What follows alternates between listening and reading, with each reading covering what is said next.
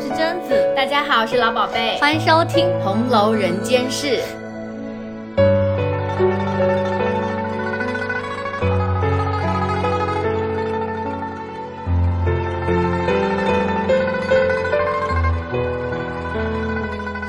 聊一个很开心的话题，就是吃《红楼梦》里的米饭。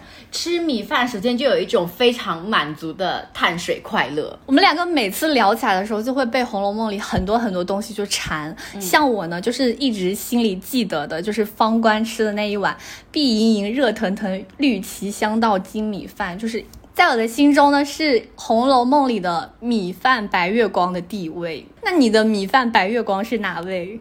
我的米饭白月光也是他，但是我的点是在于，宝玉是用来我知道，我就知道你要讲这个，就吃的时候，然后用它泡它，very good 呀。我所以呢，这一期就是好好聊一下《红楼梦》里的大米饭们。嗯，我必须要说，我觉得我对于白米饭是有一定的发言权的，所以我是很有市场研究、个人阅历的。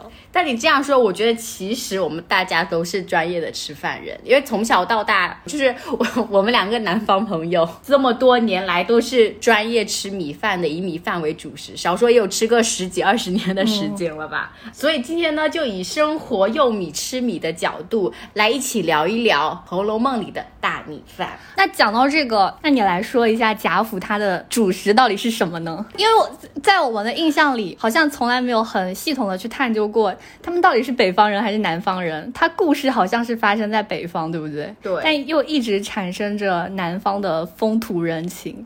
因为我是南方人，所以我看书的时候，我其实没有去过多的思考这个问题，我就会直接的把它带入，或者是默认说他们的主食就是米饭。但真正在研究这个问题，或者是真正去探究他们的主食到底是什么呢？我觉得会书中其实有很多证据来提示我们的。首先就是。谜底就在谜面上，有一个最直接的证据，就是“米”字在书中出现的频率和程度。就比如说，他们吃饭会有吃米、米粥、米汤等等，就经常出现在贾府的饮食描写当中。所以你认为贾府的主食是米饭，对不对？但我觉得这还不够。嗯，就还有贾府吃饭的规矩，或者是说他们吃饭的动作，也可以来说明他们这个饭指代的是米饭。就比如。说黛玉第一次进贾府的时候，她第一次进贾府之后，她就想起她爸爸教她的，要把饭粒吞进之后再去喝一些别的东西，饭后也不要喝茶。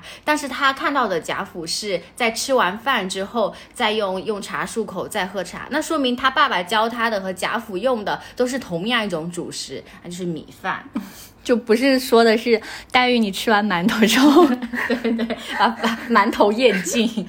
但你说的这个点其实是证明米饭是存在在贾府的食单里面嘛？那你有没有什么更直接的证据证明说贾府的主食就是米饭？我觉得再看一个就是。日常吃饭的动作，就是我们不要从直接来看他们吃什么。如果你从动作来看的话，你也可以看到他们的嗯日常主食是米饭。比如说下人们都是在干嘛？摆饭、端饭、摆菜汤。那这个用餐习惯其实是以米饭为主食才会有的。那如果你吃面条的话，其实不会用摆菜汤这种动作。主子们在房里吃饭的时候是快盛饭来。那盛饭如果对这个饭有意义的话，它到底是米还是面呢？那盛饭一定是盛米饭，而面条是比如说夹面条啊这种嘛。再比如说在卢玄野当中，宝玉就会催饭嘛，然后自己他催饭吃到的是茶泡饭配的野鸡挂鸡。那我催饭这个动作虽然不能够很直接的说明饭是什么，但是催上来的饭是茶泡饭，茶泡饭，那说明日常催饭这个饭指代的就是米饭，所以我就很确定的认为。贾府当中的主食是米饭，但是也不排除贾府里也会有其他的主食，比如说馒头啊、面啊，这肯定都是存在的。就比如说，你不可能从大清早开始就在吃米饭吧？那你这么一说，我就有点好奇，他们平常吃，呃，米饭肯定吃的比较多嘛？嗯，那馒头或者是面这种主食，他们吃的频率是怎么样的？我自己看来，像馒头和面会吃的比较少。像六十二回，方官跟宝玉说。我也吃不惯那面条子，早起也没好生吃，就是他要吃米饭的意思嘛。我就觉得说，如果经常以面条为主食的话，那为什么会吃不惯呢？所以面条也不是在主食中占大头的。然后你刚才还说那个馒头嘛，馒头案啊，另外一件事情了。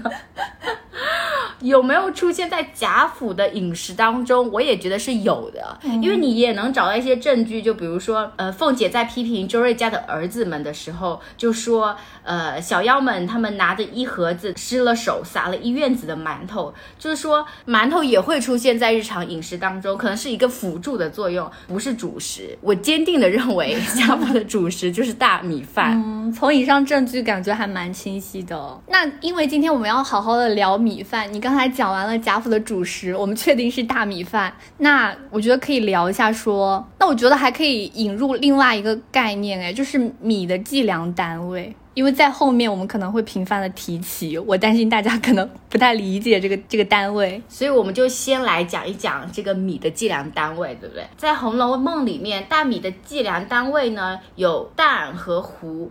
在今天的播客里面，我们就按照当时就清代康熙或者乾隆年间定的那个计量标准，叫仓壶，来对大米进行计量。嗯，这个标准是这样的：一担呢和一百二十斤，一壶和六十斤。就举个例子，就乌进孝在年前来进孝的那个孝单里面 啊，那个孝单是我自己乱讲的，里面有说夏用长米是一千担，那这个一千担对应的就是十二万斤。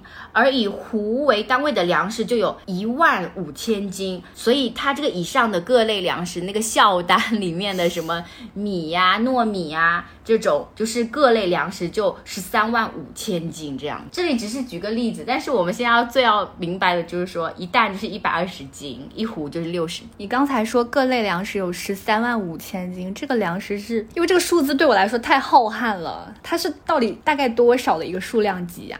那你给我举个例子，比如说一个人一年要吃多少粮食？那我就浅解释一下，我就以我们两个人举例，好，就我们两个饭量，我觉得应该还是，嗯，应该是不大吧，就正常成年女性的饭量，我们两个饭量大概是两个人一顿的话，大概吃三两，那三两就是等于零点三斤。嗯，对不对？那一天的话，我们就吃两顿米饭嘛，那一天就是零点六斤。那一个月呢，就是十八斤。一年的话，十二个月就是两百一十六斤。两百一十六斤米呢，就约等于就是接近两担，因为刚才说一担米是一百二十斤。嗯嗯，哦，就相当于两个女生一年差不多吃两担米。对，接近两袋米左右。了解。好，那大家可以依据这个来判断一下，接下来我们要正式开始讲各。色美味的大米们，它们究竟是什么样的味道呢？好，讲到贾府的日常用米，就不得不说它的，就是那个金字塔尖的最 top 的那个米，那个我我现在且叫它至尊好米，真的很会取名字。就那个至尊好米是什么米呢？那在那个年代，至尊好米肯定是用来上供的，那肯定就是玉田精米。也可以叫它玉田胭脂米了。嗯，它这个米呢，匹配的人物就是当然是贾母了。不知道大家对这款至尊好米玉田胭脂米有没有印象啊？就是玉是御用的玉，田是田地的田。其实它第一次出现就是在乌庄头的你说的那个进孝单里。哎，真的不不得不说，它的取名也非常的有意思，就是来尽孝的一个人。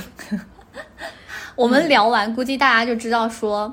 为什么这款米我们会命名为至尊好米了？嗯，这件事情呢，我们追溯到乌庄头啊，乌庄头就说下雪，然后走了一个多月才走到贾府，给贾珍呈上今年的收成，他就列了一个巨长无比的收成单子嘛，其中就有一个是玉田胭脂米。我小时候看的时候，看到那么长的单子，我就很快划走，对，就是不会细看，对，就想说里面就是一些收成，有什么好细看的，而且还会想说。作者干嘛要把这些单子列出来啊？好肤浅的两个人哦。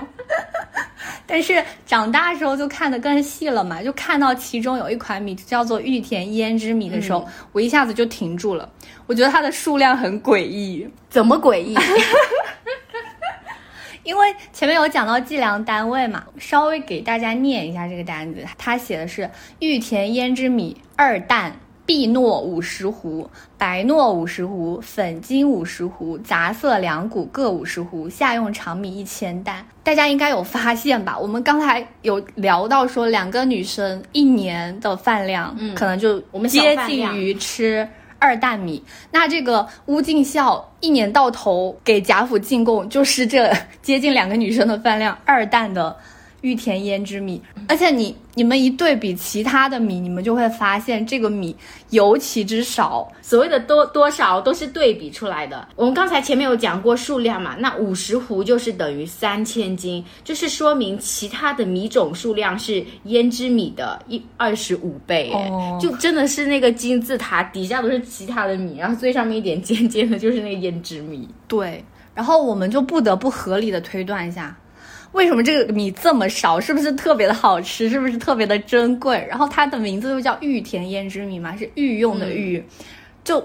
因为贾府经常会用什么上用的玫瑰青露啊，内造的点心啊，就是暗示是皇家用的嘛。那这个玉田胭脂米就更感觉是那种皇室内膳用的米了。哎，这样子会让我觉得说，贾府的衣食住行里面都有暗藏着一条皇家使用专线。我觉得你又给我们挖了一个选题坑，是不是？好，别好不展开。打住。然后讲回这个米哦，这个时候呢，我们就会发现说，脂砚斋在旁边，在胭脂米旁边也立刻发了一条弹幕。我觉得他可能生怕读者也没看到这个米，他就写的是《在园杂志》曾有此说，就是说这本书也有关于这个玉田胭脂米的说法。嗯，哎，之前他就是举手说，哎，这不是假的，是真的。甄家就是那个大学老师旁边的助教啊，然后这个是重点，你们有没有看见他？对，那这重点是怎么样呢？然后这本书里呢，我们就去看一下他是怎么提的。他写的是：这名总督随驾热河，每次御用十转，内有朱红色大米饭一种。随驾热河就是说跟着皇帝去热河出公差嘛。那既然这个有记载，我们就猜一下，说他是跟着哪位皇帝去出公差的呢？因为他这里只是讲了朱红色大米饭，并没有直接跟我们的御田胭脂米联系在一起，所以我们就可以再往上追溯一下。然后我就发生了一个粗鲁的猜想，多粗鲁，我倒想听听看。因为脂砚斋提到的这本书呢，它是康熙朝的人写的，嗯，康熙皇帝和曹家的关系我们也都知道嘛，所以我就想说，会不会有可能是康熙皇帝呢？嗯，结果就真的找到了。还真被找到了。对不起，这很粗鲁的学术研究方法，就是康熙有自己写一本书，叫做《康熙机侠格物》。这本书呢，是他在正式闲暇的时候，就是学习和考察自然科学文化的一本书。哦，对他，他他除了做皇帝之外，他是一个学霸，这样子。那既然是出自康熙帝自己的手笔呢，我们就仔仔细细来看一下。结果就发现了，他记录了一件事情，他写丰泽园中有玉田谷种，他这里写的玉田跟玉田胭脂米的玉田不是同两个字啊，这里的玉是贾宝玉的玉。嗯，我们的玉田胭脂米的玉就是御驾亲征的御。嗯，但是你看到这里应该会觉得有点怪怪的吧？为什么会有这么像呢？然后他又继续写，有一天在田间行走的时候，看见一株稻谷比别的稻谷要高，就收下来明年种。结果第二年这株稻谷比别的谷子先成熟了，康熙就写说：四十余年以来，内膳所进皆此米也。其米色微红而粒长，气香而味余，以其生于玉田，故名玉稻米。哎，我等一下，我、这你描写这个我非常有画面感，我觉得他是个农学家，觉得哎你不错，然后割下就反复种，就像那种育种一样的嗯，对对对，你哎，你说的没错，它真的是有点育种的意思啊。嗯，我们仔细看一下，因为后半段我是直接念的原文啊，大概解释一下，就康熙的意思就是说。后面呢，宫廷内膳吃的都是这种米。这个米长什么样子呢？它的颜色是微微泛红，它的米粒是呈细长形的，气味很清香，味道很浓厚。因为它生在玉田嘛，这里的玉呢就是御用的玉，就是皇家的米产地，所以把它命名为玉稻米。所以我觉得，你又要粗鲁的认为一些东西了是吗？对啊，因为从知燕斋提到的那本《在园杂志》，他讲到说有这个米，然后又追溯到康熙朝也提到有这个米，而且从玉田米到玉稻米，我觉得还蛮相似，对，很连续的一个逻辑吧。所以我们这里就武断的认为玉田胭脂米很大可能是康熙发现的这种稻米，因为它们都是红色，而且是玉田米，后来又成为皇家专用，称为御用的稻米，叫玉稻米。所以曹公在红楼里称其为玉田胭脂米，我觉得是挺合理的。这个名字我觉得也取得挺妙的，它因为它的颜色微红嘛，从米色中泛出红润来，就难怪要叫胭脂米啊！就让我想到宝玉说平儿理妆的时候，嗯，宝玉就说那个上好的胭脂拧出汁子来，平儿用了鲜艳异常，甜香满颊。这个用来形容米也很好，因为康熙帝有记载说它气香而味余嘛，就是顿时这个米出现在我们眼前，就是感觉。很饱满，然后泛着微微的胭脂色，闻着气味也很香甜。因为你刚才讲了这么多，我脑海中越来越浮现了小时候，我记得好像经常吃这个米，但是我们叫它红米，就是这种红色的粒很长的米。但这个米有什么用呢？就是逢年过节会吃的。然后呢，就是家里的长辈会觉得说这种米就比较的温补，会比白色的米更热一点，然后不适合那种特别体热的人。吃，但适合一些比较呃体虚的人去进行进补，这样子哦，有这样一个。红米存在，然后我前段时间不是搬家嘛，然后我的婆婆就给我们带了一一大袋的红米。这个红米我觉得感感觉，呃，我也不知道是不是胭那个胭脂米，但是它的确也在存放了一段时间之后，它那个米会渐渐的会褪色，但它的确也是红色的，好神奇啊！所以我在想说，我们现在吃到的红米到底是跟当时的胭脂胭脂米是不是就是它的子子孙孙这样？这里是打开一个岔子，突然想到一些生活上的一些一些生活细节啊。我们继续回到这个米上，而且我觉得这个米有一点蛮有趣的是，前面不是有讲到康熙因为这个稻子比较早熟嘛，嗯，然后他就觉得说夏秋青黄不接的时候，就正好有一个这样的早熟米，就补上了利国利民，于是就把这个稻谷给到了江浙的督府和织造，令民间种之。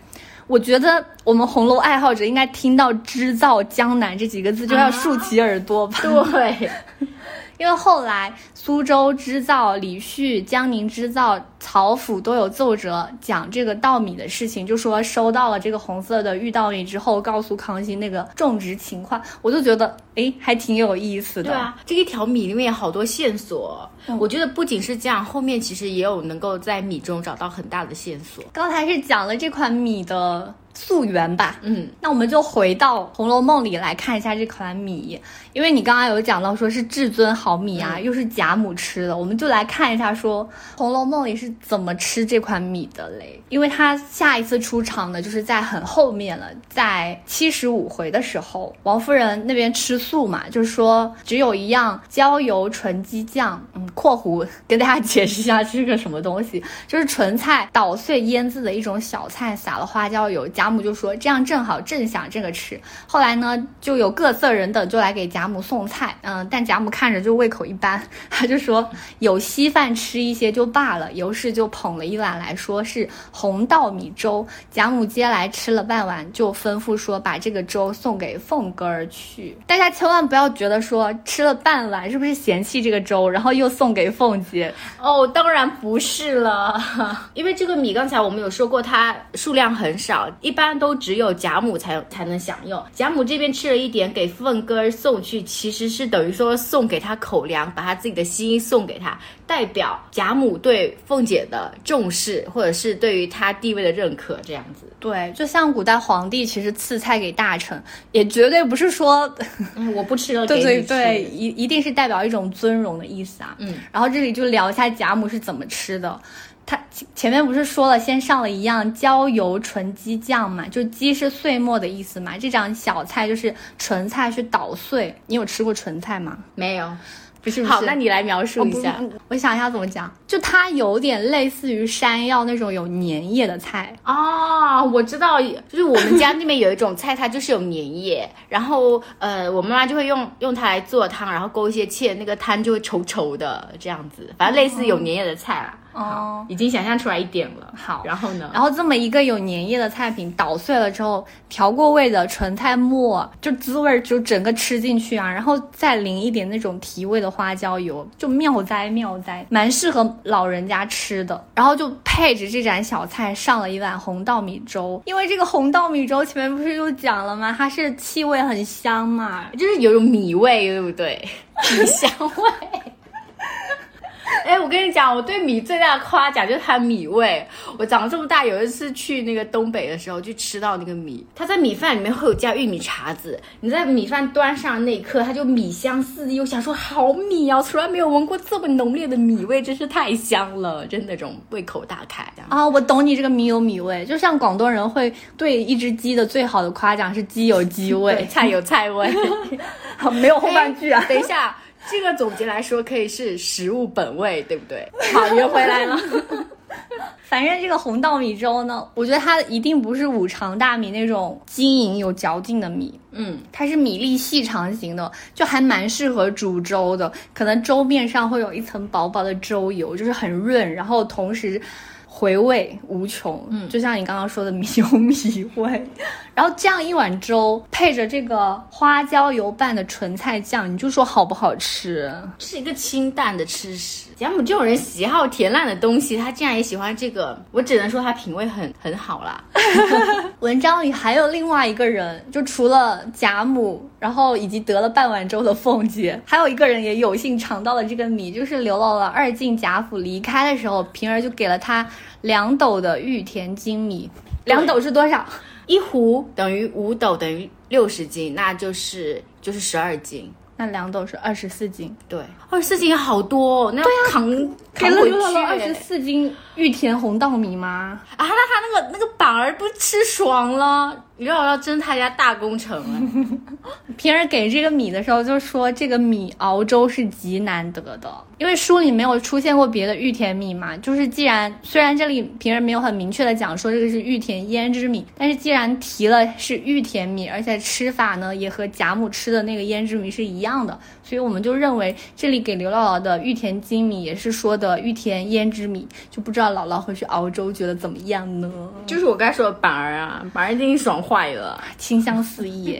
多聊一个，你觉得什么样的米熬粥是最好喝的？我觉得啊，就是呃，要粘度比较大一点的，熬出来的粥稍微放凉之后，在粥面上会有一层膜。没错，要有那种那层粥油粥皮儿。那个我觉得好的粥和牛奶的上面都会出现一层膜，那个真的是精华。而且我觉得这个可以作为米好坏的一个很明显的分界线。哎，尤其是我之前有吃那种小米嘛，就是坏的小米真的熬不出粥油来。不管你怎么死熬的，它就稀稀的。对，就好的小米，就那个粥面上一定会有一层，而且会很厚，对不对？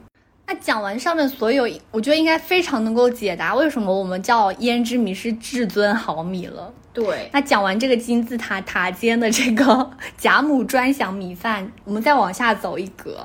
就是到了你心中的白月光绿旗香到精米。好，讲到这个香稻精米，我首先来要来讲一讲这个精米。精米是个什么东西呢？精米的长相是什么样的？它一般都是那种椭圆形或者是圆形，就是类似有这种珍珠米的感觉嘛。然后它就会颜色比较白，没有煮熟放在那边的米粒呢是透明或者是半透明状，质地又很硬，然后还有韧性这样子。煮后呢，那就是粘性和油性较大。那这里就可以看出来，就是难怪那个绿旗香到精米饭煮出来会碧莹莹。对，就是因为它的油性和粘性大嘛，然后所以它就松软可口啊，就是这种就是好米的标志。哎，那这样听起来感觉很像五常米耶。对，就是我们现代生活当中好的的精米品种，就五常米也算是一种嘛。精米呢是主要产于我国华北。东北和苏南等地，就是你讲到江浙、江苏这一带，就很难不联想到，就是曹家在江苏就是生根多年，就像听到织造耳朵要竖起来一样。对对对，像上海白金米啊，都是在这一带出厂的非常优良的金米嘛。那这个金米，因为是金字塔的第二层嘛，是不是就是老爷太太、公子小姐们吃的这一类？对，但是其实对于公子小姐或者奶奶太太他们在日常的主食的品种，其实文中并没有过多的描述，除了一个人之外，那个人就是 宝玉老师。就是如果说你刚才讲的胭脂米就是正面的描写啊，描写它的数量，描写它的形态，而且描描写他主法这种正面描写的话，那宝玉喝的那个碧金粥，那就是一个不经意的一笔，就仔细一看，低调的华丽 那种感觉，就是像宝钗经常穿着半旧的衣服，王夫人是那种半旧的什么什么。对，但你仔细看说，哎，这也是好米嘛，因为我们说它是金字塔的第二层，而且你并且找到了在历史上好像。确实，那个年代存在的这样的米，那碧金米有没有呢？一定要有吧，我的白月光米。对，它有，好，它是清代的贡米，这个不一样。就是你刚才说的那个胭脂米，可能是他自己种起来的，只是说康熙帝自己在那边挖。但这个碧鸡米就是贡米，地方上贡给中央的。对。它的描写是这样子的，它味道清香，细长状，颜色是淡绿的，是晚稻。但是其实你有没有发现，我们生活中现在没有看到绿色的米？嗯，想绿色米，我是什么妖怪米吧？我刚刚还想说，你都说有，我就很想买来尝一尝。所以现在是很少了，没有了，没有。清代之后，就由于经济啊等原因，就是不种了。经济就比如说，就亩产量比较少啊，是这样子的原因。但是我们可以通过古人，也不能讲古人吧，前人。人，这是乾隆年间的谢庸在《十味杂记》里面的描述，去感受一下它。他说：“精米，进京所种，通称精米，而以玉田县产者为良，粒细长，带微绿色，吹齿有香。就这个玉田县，它在河北，也就是刚刚说的那个精米的主要产地。那它跟这个玉田跟玉田胭脂米是同一个玉田呢？好啦好啦，回到文中，我觉得下次再聊。”你要，但你到底要挖多少坑啊？好，回到文中，回到 文中。宝玉是在薛姨妈那边喝到了碧金粥嘛？你知道薛家其实是皇商，所以碧金粥这种上贡的贡米出现在薛家也很合理。你就会隐隐觉得那个大家族之间的联系又通过了一粒米之间串起来。对啊，就像刚才说的曹家和苏州织造李家，李旭的妹妹就嫁给了曹寅嘛，嗯对吧？好好好，再回到米上，一直旁逸斜出。对。就回到米上来说，刚刚说的碧金米其实也出现在贾府，出现在呃第六十二回的时候，方官叫厨房给他做一碗汤，盛半碗金米饭，而盛上来的就是那一碗热腾腾、碧莹莹的真的绿旗香道金米饭，噔噔噔，白月光米，隆重出场。就曹公这几个词罗列在一起，你就会觉得天哪，这个米一定是非常好吃。我想象当中啊，嗯，那个碗里的米，这个碧金米一定是堆尖儿的啊，就是它一定是盛出来的，然后散发着热气，而且那个米，你刚刚不是说金米是有点半透明的吗？一定是粒粒晶莹，看起来有甚至会有一点泛油光的那种感觉啊。然后堆的时候，他们又但是彼此。米之间又没有说非常的粘在一起，它是稍显啊独立，就是它是像贾府里面他们用米饭就会说用拨拨了半碗，它是可以拨开的，然后米不会连在一起的那种。没有错，然后就又是热腾腾、碧莹莹，这个莹莹你就会觉得，哎呀，怎么我不得不说一句土话哎，什么啦？色香味俱全，好土。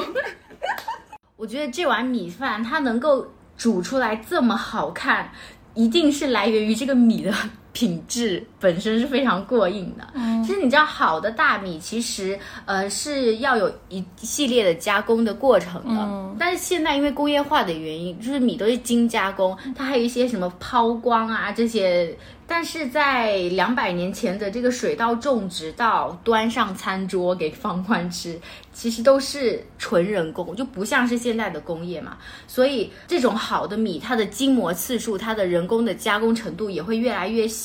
在这样的加工下呈现出来的这道米饭也会越来越好看。那与之相反的，就是更差的米，在当时就是一眼能被识别，那肯定是因为工艺的原因。质量比较一般的米，也可以通过抛光来改变一下自己的那个样出生地啊 整一些容这样。哦，你说把外层的米磨掉？是的。哎，你让你这个说法让我想到那个日本清酒，哎，就塔记酿制那个清酒的时候，就会把米外层，像你刚刚说的抛掉一些，然后它会根据。把外层的米抛掉的多少来分它的清酒的等级，抛的越多，味道越纯粹，大概是这个感觉。这个米我感觉跟前面的那个玉田胭脂米不太一样，我可能个人会更喜欢吃这种必精米，因为我觉得它会更有嚼劲，或者是因为绿色感觉更清香，就是可能胭脂米显得比较重一点，就像你前面说的很温补的感觉。就这碗碧金米，你就感觉吃口，它甚至可以单独吃，就不用配菜。有到这个地步吗？我觉得，我觉得毫米的标准就是一个，哎，就是它一定要可以空口吃进去，你咀咀嚼的时候也是非常甘甜。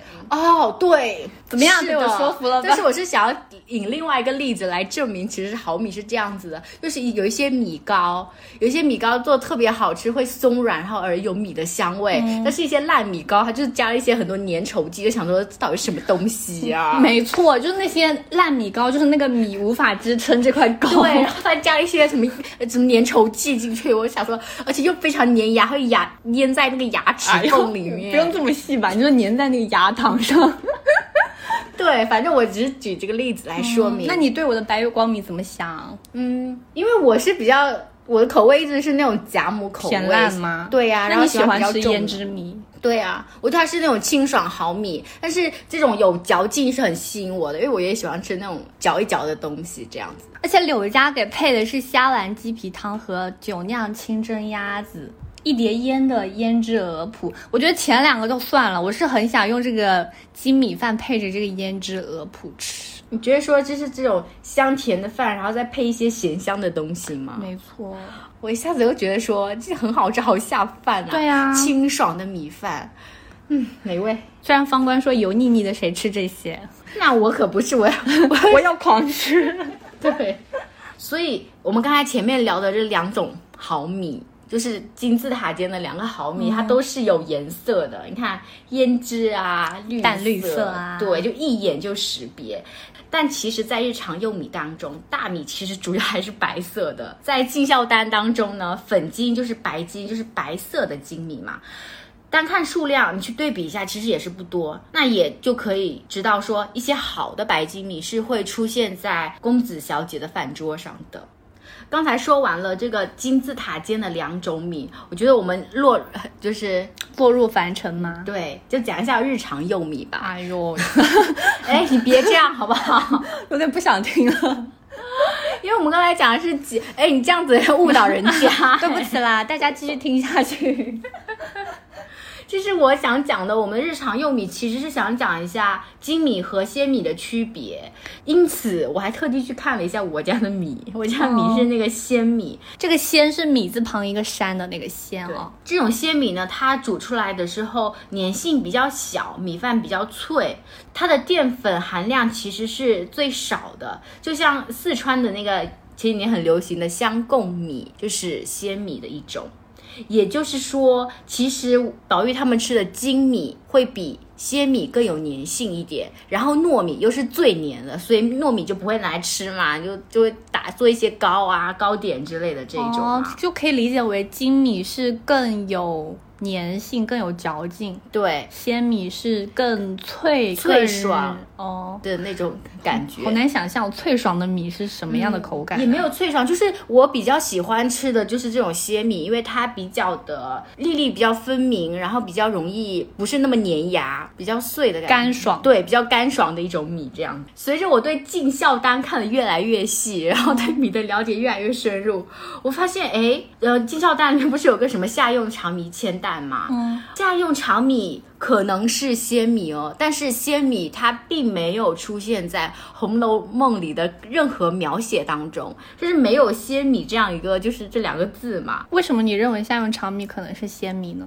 因为我我是这样子认为的哈，就在那个时候，精米的产量是比鲜米的产量要少的。嗯。并且精米的价格又是高于鲜米的价格了，那这样一个就是产量少、价格高，然后口感啊各种方面都非常好的一种米，那自然就是比较有钱或者是这种比较达官显贵才会使用的米。那鲜米这种产量又大，那价格又低，那比较经济适用，就适合一般老百姓。呃，而且《红楼梦》里面其实说实话也不是在侧重描写丫头们的生活吧，所以就粗略的过去了。夏用长米一千担这样子，就我觉得也比较符合那种产量啊、价格的这种规律，所以你觉得可能是鲜米？是的，嗯，那夏用长米长什么样呢？既然你觉得是鲜米的话，鲜米的米粒就比较细长或者长圆形。我今天下午特地抓一把来看。哦，你们家吃的是鲜米？对，就是一个个瘦子啊，又很高，能想象吗？好。从夏用长米这个项目来看，就是贾府就是又管吃又管住，就管饭嘛。那其实，在二十三回当中，凤姐也有说几两银子买柴米，意思就是说那些。哦，要把那个才买来的小尼姑放到那个家庙里面去，然后凤姐就说几两银子给他们买柴米，一个月就可以了。对啊，就是我想说几两银子买柴米，那肯定是又买一些比较便宜的米嘛。我就找到了当时江宁知道曹寅给康熙的那个奏折上说，臣访得江宁上百米价一两二三钱以下不等，平常细米价一两以下不等。糙米价九钱以下不等，就是你从当时的物价来看，那些小尼姑们肯定就不是用那种上百米价，可能是糙米啊那些，就买的越多或者是越便宜这样子嘛。所以在以当时的物价来看，就是在贾府。工作真的是隐形福利多多，就比如说我在家里，我可能只能吃一些糙米或者是比较便宜的米，但是在贾府里面，你会就你能吃到好的米，甚至能吃到必经米或者那种上贡的好米，真是不错，好工作哎。对啊，现在大家看工作的时候也很，就是如果公司有餐厅，就会非常。是的，那像讲完了至尊好米胭脂米，公子小姐吃的那种精米以及。我的白月光必精米又讲了这个夏用长米，但是乌进孝单子里还有很多其他的米诶。对啊，它其实有一个糯米嘛，我们简略介绍一下，糯米其实它就是大家都有吃啊，那个它又叫江米，就是比较特就黏嘛，然后一般是不会做主食的，但是你知道那个。芒果糯米饭，对，就甜烂之物啊，太好吃了。但他吃的就胃胀，因为糯米这个东西它不大消化嘛，所以糯米它主要是用于刚才说过制作一些糕点、元宵等等，或者是哎酿酒的原料哦，是不是？夏天喝一瓶那种，对啊，我们那种酸糯米酒，就那种酒酿就是糯米做的嘛，哎哎，但是他这边有提到一个碧糯，我觉得碧糯其实就跟碧金一样，就是那种绿色的糯米。也挺吓人的，虽然我没见到碧莹泛着幽光的的糯米嗯绿酒。刚才还是简单聊了一下《红楼梦》里出现过的米种嘛，但是我们虽然浅浅的聊了一下怎么吃，但是我们还是很想更深入的聊一下 到底怎么吃的一个私心吧。对，米到底怎么吃呢？那我觉得我要来讲一下，就是如何去蒸米饭，就让米更香。或者是更水一点，或者是更干一点的那种做法。你是一切尽在掌握吗？对呀，怎么样都行。我跟你讲，就是现代的米饭，就是由于过度的加工还抛光，其实米都不需要多淘几次。我觉得你，你小时候有没有帮妈妈洗米啊？你会觉得小时候洗出来的米会那个洗米水特别的白，但是现在的米你洗出来几乎很清了，就你洗一遍，你有这种感觉吗？你没有。我有，因为我今天就煮饭啦，就发现，哎，这个米淘一次，它出来的那个米，你的那个白淘米水都就比较透明的那种感觉。所以说，我觉得如果就是现在这个情况哈，就是你要吃到要让米很香，首先还是要米好。要你说，没错。就是你在煮之前就先给它泡一会儿，然后泡一会儿让米就吸了一点水之后再去煮它。然后煮饭时的水量就就是大概你要煮干饭嘛，就干的，你大概是没过那个米一个指甲盖为准，就这样垂直着。对对对对呀！我想你之前煮的那个河姆渡饭，为什么要出现在这里？这种你那河姆渡饭就是不干不湿啊，就是水量没有。掌握好，那你就毁了那碗米啊！少啰嗦，后期把这段全部剪掉。就是我觉得很多餐厅都没有在好好管米饭这件事情，会令我很苦恼。怎么说？就有些米饭端上来的时候，你第一眼就会感觉说这个米有诸多问题。我就可以借原文有一句话，就是表达我心中所想。嗯，他就说：“饭之甘在百味之上。”你记不记得我刚才跟你说，好的白米饭就空口吃也有无限的甘甜。米饭我们有时候就是正常的吃它嘛，就一碗米饭。但其实米饭的吃法千百种，我自己非常热爱的一种吃法，就是我小时候就是把汤舀到饭碗里面，然后拌一拌吃那个汤泡饭，你会觉得好美味呀。那你就是我的敌人呐！啊，为什么？你就要认真吃那一碗白米饭，这就是懈怠了米饭。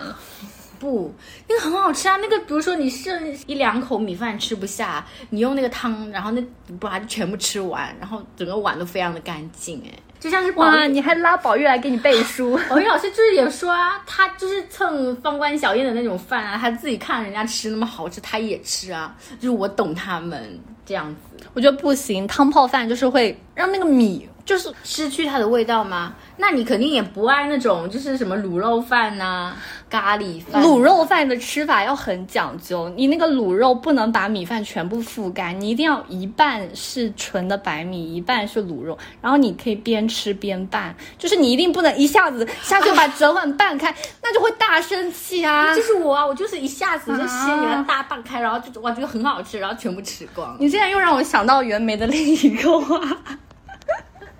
袁枚跟你说什么了？袁枚是站在我这边的。他说：“鱼不喜汤浇饭。”他他的原因是失饭之本味也。汤果佳，您一口吃汤，一口吃饭，分前后食之，方两全其美。跟我的想法一模一样，就是你汤也很美味，饭也很美味，你就一口汤一口饭啊，一口卤肉一口饭啊，为什么要把它？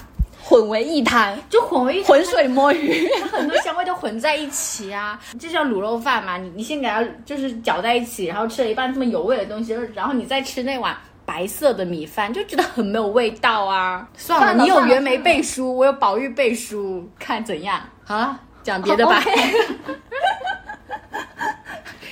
就我的宝玉老师，他不仅喜欢汤泡饭，他还喜欢茶泡饭。现在就变成我的宝玉老师了嘞，跟我口味很像哎。然后他就会把米饭跟一些东西拌在一起啊，就很美味。来讲一下吧，茶泡饭是怎么个吃法？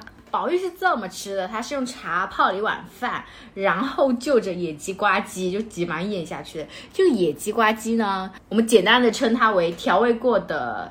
野鸡腿肉吧，肯定有一点咸香的，然后配上那个茶泡饭这么清淡。他吃茶泡饭的时候，就是嗯，就着野鸡呱唧，满满的咽完了。这不就是我刚才说的那个，就是剩一剩一点饭，或者是特别赶时间的时候，用一些汤汤水水的往饭里一浇，然后就能够很快的吃下去了啊！宝玉老师方法很对，哈哈哈。袁枚我们走，宝玉我们走。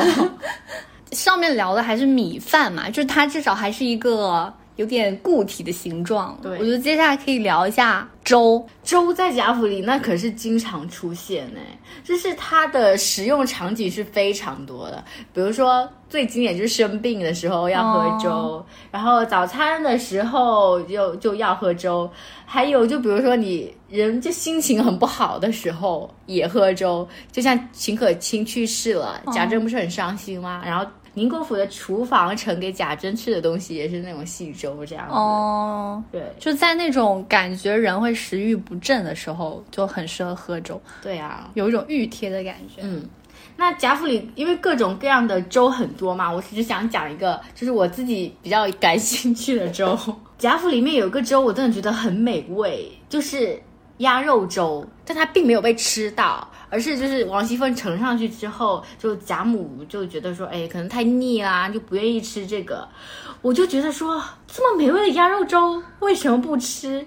因为你知道鸭子其实它本鸭是有一点腥味的，嗯但是去除了这个腥味之后，好好的料理它，那鸭肉的香味会出来的。就我心中的鸭鸭肉粥是那种比较呈棕色样的，粥体非常浓稠，每个饭粒上都有鸭肉香，然后一些鸭肉已经融入到了那个米粥米汤之中。然后呢，你在出锅的时候还要撒上一些芹菜增香。最妙的是，如果在那个粥里面还藏着一个那个鸭腿，然后你吃着吃着，那鸭腿就浮现了，你还可以用那个鸭腿蘸蘸酱油吃那个粥，哇，真是美味耶！撒不撒？白胡椒粉？嗯，我不撒。哎呦，走啦，跟你吃不到一块去。啊，哎，有些人吃不到一块，然后就没有办法做朋友。哎，好好讲我第二个，就是呃，我觉得也不错的东西，就是凤姐喝的奶子糖精米粥。嗯奶子糖精米粥就是一看就是非常的香甜，对呀、而且养生作用也蛮大的，就是有一种滋补的那种养生粥品的感觉嘛。但是呢，对于这个粥，我更有兴趣的点是在于说，因为凤姐喝这个粥的时候是在料理宁国府的时候嘛，凤姐吃完粥漱完口大概是六点钟了。那我想讲的是，那个厨房的婆子们又天不亮就在那儿熬那个奶子糖精米粥，又又又熬米，又加奶，又加糖，然后热腾腾的盛上去给凤姐吃，哎，我们自从聊完劳动者以后，就充满了 那种劳动者视角。对。每次他们在享受什么东西的时候，我们就想说背后是多少人。对，那米制品其实再往下，粥再往下，还有更稀的一个东西，那就是米汤。米汤。我认为的米汤就是粥面上的那层粥油，哎，就它会比下面的那个液体要更厚一点，厚、醇厚、香甜一些，而且又更落味一些，就感觉非常适合婴儿、老人或者是生病的人吃。对，其实生病人也很适合吃啊。哎，这也是贾府的一个那个惯例嘛。贾府的时候生病的时候，就是以饿为主，对，四则汤药，要不然就喝米汤。难怪那个凤姐和宝玉被眼咒病了的时候，好不容易醒了嘛，然后贾府也是立刻熬了米汤去喝。黛玉听说喝了米汤就阿弥陀佛，可能终于吃得下东西了。我觉得这个观念还蛮符合中国人的传统养生观的。哎，我也是，就比如说我生病的时候，我就会想要喝一些粥，这样子，好像觉得是没有负担啦。对，好聊了米的吃法，然后呢，我觉得我们可以聊一下说谁才是我们心中的好食客。做一个好食客真的是太重要了。刚才宝玉已经被我除名，啊因为那个汤婆饭。那我还是要，我还是要投他一票。那我先讲我心中的，嗯肯定是贾母啦。因为前面有聊到贾母喝那个胭脂稻米粥的时候，配的小菜是花椒纯菜鸡，嗯，花椒油的那个香味儿，然后配着一碗清淡醇香的红米粥，吃起来又很舒适，同时又有提味，你觉得它搭的非常的好，巧妙。妙。它不仅是这一次搭法，还有第二次。你记不记得雪天的时候，他就炸上两块野鸡崽子，啊，这个我真的是觉得很咸静。静的吃粥有味儿。这里就不仅是滋味儿跟粥相配了，它那个质地口感也很配啊。哎，我觉得它这是全方面的搭配耶。吧，对啊，就有很有层次，它又有咸又有甜，有柔软就有酥脆。就算到现在的烹饪，也是要有这个原则啊。就像那个，如果是一个甜品慕斯的话，一定要有脆片在旁边。然后还有一回，就是你前面有提到的鸭子肉粥，嗯上了之后，贾母不是说太油了吗？对，凤姐就说那还有枣儿金米粥，对，贾母就说太甜了，那凤姐就说那可能只有杏仁茶了，只怕也甜。贾母说这也就罢了，你看看她对那种粥品的选择，她是很有自己的想法的。那我们现在话续重头，我们其实，在开头的时候就讲了贾府的主食是米饭，那为什么是米饭？等等等等。我觉得其实这个跟作者本人在南京的生活经历，或者是他在江南，就比如说江浙一带生活的经历，是有很大的关系的。哦，你说从那个《红楼梦》原本里能看出来很多蛛丝马迹，对，就是一些南方的影子。哎，那我觉得可以接着前面的一个简单聊一下，就是你记不记得我刚才一直聊一个贾母红稻米粥配的小菜，叫做纯菜鸡。对啊，你刚才就说它的是黏黏的菜嘛。对对对，就是那个。你知道这个菜是江南地区才特有的水生植物吗？不知道哎，怎么说？就是我们有一个成语叫做“纯鲈之思”嘛，“纯”就是纯菜的“纯”，“鲈”就是鲈鱼的“鲈”。辛弃疾有写过“休说鲈鱼堪脍，尽西风，季阴归位”，也是用的这个典故，就是说秋风起的时候，家乡的纯菜和鲈鱼都到了最好吃的时候，用鲈鱼之思来指代思念故乡。我就觉得。哎，串起来了耶！对，好奇妙的感觉。就曹公在食物里就藏了好多好多东西啊。就是之前我们聊春天的时候，不是聊到他们炒那个芦蒿、枸杞呀什么的。对，就是我们也有说过嘛，就是芦蒿也是江南地区才有的一个一种野菜。然后到了秋天，曹公又偷偷的写了一个纯菜，我觉得还蛮奇妙的。是，所以他这个当时的那个架空故事里，就是一直藏着对。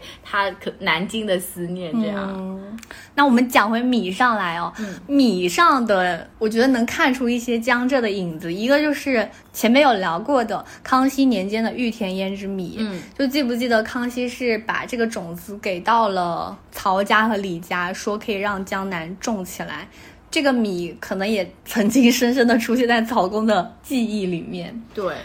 而且很有趣味的是，呃，袁枚在《随园食单》里面有写过很多江南的米制品的点心，就比如说杏仁茶、糯米藕、白云片、肉粽等等。我觉得，就是我不知道你们。听到这个词汇是什么感觉啊？就比如说我听到杏仁茶，就会立刻想到贾母说这个还可以，也是江南的一个小点心。然后包括糯米藕，红楼的糕点里也有。藕粉桂糖糕，就是其实包括现在的南京也有很多那种桂花糖藕嘛。嗯，因为你刚才讲到袁枚，又讲到袁枚的《随园食单》，就你可能很难不联想起来，说他的这个随园其实来自于随鹤德的园子，而随鹤德呢，就是那个查抄曹家财产的那个人。雍正把曹家的财产给了随鹤德，然后袁枚呢又买了这个随园，就好像是一个隐隐的一条线给他传下来了。我觉得历史感好足啊！是啊，好，讲回今天的食物啊，除了杏仁茶、糯米藕、白云片这些米制点心之外，我就嗯想发表一个小小感触吧，就就感觉研究饮食有好多趣味，就包括我们刚才在争论两个人的饮食爱好啊，讲的过程中觉得很馋啊，就都很有趣味，但最有趣的，我觉得是。发现《红楼梦》里的饮食就是天南海北，他们其实本来不应该出现在同一个故事里面的。嗯，就比如说乌庄头的单子里有鲟黄鱼，然后这种鱼呢是东北才有的鱼，还有各色的什么獐子、鹿肉、榛子、松子什么的，这些都是很典型的大家脑海里的东北特产嘛。然后府里的大家也很习惯去吃糖蒸酥酪啊，各色的果子啊，这些也都是非常。满足的习惯，满足的小点心这种。但与此同时，我们也一直不断的发现，说大家在吃很多的江南风物，比如说枸杞呀、芦蒿、米制品的藕粉糖糕，包括前面有聊的纯菜，我就觉得诶还挺有意思的。就是曹公开篇就是在用一种虚笔，嗯，他就写说真是隐、贾雨村嘛，但是就连食物本身都笼罩着一层迷雾，就觉得。还蛮奇妙的。那我其实有一个另外一个观点，就是你刚才说的所谓的甄士隐、贾雨村嘛。但是如果我觉得《红楼梦》的妙点就在于，如果你把它这些东西都看作是真的的话，它也可能是真的，你也可以找出论据来。就是就像那个进孝单里面有一些东北出产的特产，那其实你又跟乌进孝在雪天里走了一个半月。来贾府就是缴纳这些东西的时候，你就会觉得，哎，好像也是有道理。可能一些田产就是位于就是那种千里之外，然后需要远远的运过来这样。你说江南风，可能他也坐着船，京杭大运河。是啊，这也是有一定，对啊，他就他就很像，你怎么都说得通，哎。好，今天聊了《红楼梦》里的米本人，然后呢，我们之前也有聊各种各样的饮食，比如说春天要吃什么，以及我们最馋的红楼里的食物。嗯，就从刚才我们两个的状态状态来说，我觉得还挺有意思的。对我觉得聊食物真的很能够让心情变得很好，而且真的不管开心或者难过的时候，你就吃到一些东西，你就会。加倍就更加开心，或者会治愈你的不开心。嗯，好，那就希望大家今天听到节目的话，能够吃到一碗香喷喷的米饭吧。对，好好吃饭。那下期见，下期见，拜拜，拜拜。